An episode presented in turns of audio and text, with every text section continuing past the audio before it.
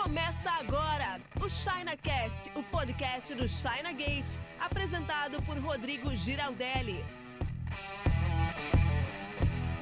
Fala importador, tudo beleza? Rodrigo Giraldelli aqui para falar sobre as diferenças e o que compensa mais, importar de navio ou importar de avião. Essa é uma pergunta muito comum que aparece para mim. A verdade é que a resposta é depende. Depende do produto, né? Porque são modos de transporte totalmente diferentes e com custos também totalmente diferentes. O avião tem uma vantagem e uma desvantagem, assim como o navio. Vamos falar do avião. Transporte aéreo. Vantagem: rapidez. Fácil de entender, né? Você, para fazer um transporte aéreo da China para o Brasil, você vai receber a carga em aproximadamente 7 a 10 dias. Não é como o transporte de passageiros, né? Que você, quando está fazendo uma viagem internacional e tem conexão, você mesmo desce de um avião e vai para pegar o outro avião. Não, a carga ela é um pouquinho mais lento. Ela sai do avião, fica no pátio ou no armazém, depois tem que esperar o outro avião chegar. Então demora um pouco mais do que voos de passageiros. Mas enfim, é rápido, né? Da China para o Brasil chegar aí de 7 a 10 dias. Chegando no Brasil, tem aquela burocracia de fazer a nacionalização, porém a nacionalização, a parte burocrática também para liberar a carga de avião que vem é, por avião é bem mais rápida do que por navio. Enfim, é rápido. Essa é a vantagem. A desvantagem eu acho que você já sabe também, mas não custa lembrar. É caro. Caro pra caramba. Não dá nem para comparar. Às vezes as pessoas falam assim: ah, compensa mais de avião ou de, de navio? E a resposta, como eu já disse, é depende, porque é incomparável, tá? Os preços de embarques de transporte internacional, eles mudam praticamente toda semana. Então, os valores que eu vou falar aqui, eles têm a ver com esse momento. Mas é, os transportes por avião, eles chegam a ser 100 vezes mais caros do que por navio, 100 vezes, 200 vezes, dependendo do volume, até mais caro que isso. Por quê? Porque em transporte você precisa saber que você paga sempre pelo volume ou pelo peso. O que a gente chama de peso cubado ou custo cubado, peso volumétrico. Você paga pelo que for maior. Se você está trazendo um produto muito pesado, de alta densidade, vamos dizer assim, como rolamentos para caminhão. É ferro praticamente, né? Então esse produto ele dá um volume muito pequeno, porém um peso muito alto. Então você vai pagar por peso. Agora, se você está trazendo um produto muito volumoso, porém leve, você vai pagar pelo volume que ele ocupa dentro é, do avião. Do navio também é a mesma coisa, mas segue uma outra relação que eu já explico. No avião, um metro cúbico ou seja, o equivalente a uma caixa de fogão seis bocas. Pensa numa caixa que tem um metro de largura, por um metro de profundidade, por um metro de altura. Um por um por um, né? Um metro cúbico equivalem no transporte aéreo a 166 quilos. Então, se você, sei lá, está trazendo duas malas de viagem que já dá um metro cúbico, elas devem pesar uns 10, 15 quilos as duas, né? Você vai pagar o equivalente a 166 quilos. Porém, se estiver trazendo um produto muito pesado, como eu falei antes, aço, rolamentos de ferro, então você não vai pagar pelo volume, você vai pagar pelo peso. Então, qual é o custo do quilo no transporte aéreo? Cara, isso muda muito, tá? Antes de pandemia era de 7 a 10 dólares, já foi um pouco menos que isso. Durante a pandemia bateu 40 dólares, hoje a gente está pagando entre 20 e 25 dólares, mas isso no momento que eu estou gravando esse vídeo para você. Toda semana muda, tá? Então, no momento que você estiver assistindo, é, esse valor com certeza já terá mudado. Mas eu vou falar os valores aqui para ter um comparativo com o transporte marítimo, que é o que eu vou falar agora. Bom, o transporte marítimo é o contrário do avião. Ele é bem mais barato se comparado com o transporte aéreo, porém ele é bem mais lento. Vamos falar do prazo. Um container leva para chegar da China para o Brasil só o tempo de navegação, o tempo de transporte em torno de 40 a 45 dias. Só que você deve adicionar mais umas duas semanas antes para carregar a carga, mandar para o porto e esperar é, essa carga ser carregada. E você deve adicionar também mais duas semanas depois, uns 15 dias antes e uns 15 dias depois. Essas duas semanas, esses 15 dias depois, é para fazer a liberação da carga. Todos esses são prazos estimados. Por quê? O embarque na China depende do movimento do porto.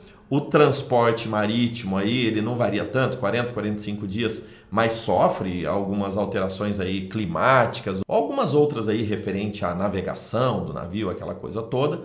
E o tempo de liberação aqui depende também de que produto é, da Receita Federal, da fiscalização, do movimento no porto. Mas em média você pode considerar isso aí, de 60 a 90 dias desde a saída lá da fábrica do fornecedor da China até a chegada no seu endereço aqui no Brasil. E o custo, né? O custo pré-pandemia de um container inteiro, pré-pandemia, ficava em torno de 3 mil dólares. Nesse momento que eu estou transmitindo esse vídeo, está bem alto, está em torno de 14 mil dólares por conta da crise dos containers. Se você não sabe o que é crise dos containers, e você está vendo esse vídeo em 2021, deve ter um outro vídeo aí, ou na descrição, ou no nosso canal, que eu explico sobre a crise dos containers. Basicamente, os preços estão muito altos nesse momento. Se você já passou de 2021, está em 2022, 2023, 2024, eu espero que tudo isso seja passado na sua vida. Agora, quanto cabe num container, né?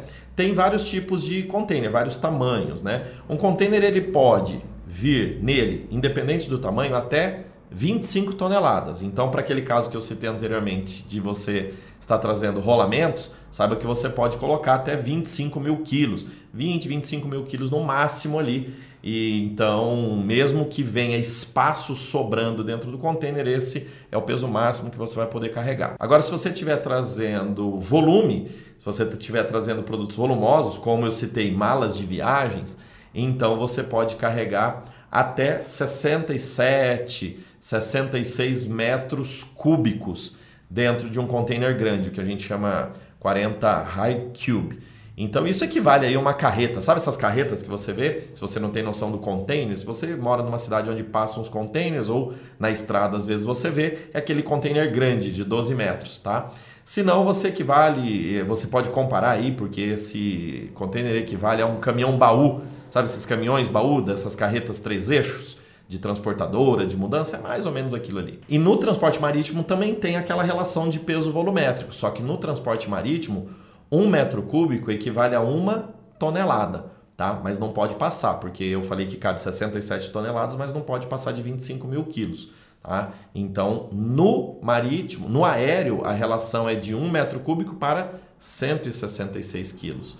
E no, no aéreo é 1 metro cúbico para mil quilos. Porém, geralmente, quando se fala em importação de container, a gente já calcula o valor do container completo, que no dia de hoje está em torno aí de 12, 13 mil dólares, mas eu falei, está muito alto em função do momento que a gente está vivendo. Então, essa parte dos valores, ela vale só para o mês, para a semana aí que eu estiver publicando este vídeo. E daí, para saber se compensa mais no aéreo marítimo, vai depender do quê? Do valor da sua carga em relação a esse volume, em relação a peso. Se você for lotar um container de malas de viagem, bem grandes, esse container inteiro não vai passar aí de 12 mil dólares, 15 mil dólares. Então veja só, você comprar 15 mil dólares de mercadoria e pagar 13 mil dólares de frete para trazer. É muito caro, é quase mais caro o preço do frete, o custo do frete, do que o custo do produto. Imagina que você vai lotar o, o, o, o seu container com produtos bem baratos, né? mais baratos que malas ainda. Sei lá que produto seria esse. Você pode talvez pagar mais caro no frete do que nos produtos que tem lá dentro. E o contrário é verdadeiro. Então, se você for trazer produto muito caro, sei lá, um, umas válvulas de pressão para máquinas avançadas, conectores eletrônicos para a indústria é, de eletroportáteis, né? Então você nem vai trazer isso de container, porque se você for colocar é, é, 20 toneladas ou lotar um container desses componentes, vão dar alguns milhões de dólares, né? Então imagina que você consegue colocar um milhão de dólares dentro de um container. Ah, eu tenho um exemplo legal. Sabe aqueles aspirador robô? Aspirador robô. A gente consegue colocar dentro de um container mais de 200 mil dólares. 200 mil dólares, 250, 200, 250, dependendo do preço do bichinho, daqueles aspiradores robô. A gente consegue colocar, por exemplo, 200, vamos fazer a conta redonda, 200 mil dólares em cima dentro de um container. Então, o frete de 12 mil dólares, 13 mil dólares, será uma pequena parte dos 200 mil dólares, bem diferente do caso da importação de malas. Então você sempre tem que comparar que o frete ele tem a ver com volume e peso, não tem a ver com o valor da carga, tá? E quanto mais capital, quanto mais cara a mercadoria você colocar lá dentro, mais vai compensar a sua importação. Mesma coisa para o aéreo, só que no aéreo essa relação é ainda maior, né? Porque o frete é muito mais caro. E daí? Conta para mim aqui nos comentários. O seu produto é melhor importar aéreo ou marítimo? O que, que você acha? Coloca aí que a gente vai ler tudo e vamos respondendo. E se você quiser saber mais sobre como importar da China para o Brasil, você pode entrar em contato com a gente. Nós temos serviços de container completo, container compartilhado e podemos te ajudar a fazer essas importações. O link está aqui na descrição ou no primeiro comentário. Recomendo você seguir a gente num serviço muito legal que chama Importação Digital Container Compartilhado, que temos saídas quinzenais da China para o Brasil. O link está aqui na descrição ou no primeiro comentário, beleza? Então é isso, um forte abraço e bora importar! Você ouviu o ChinaCast com Rodrigo Giraldelli. Oferecimento chinagate.com.br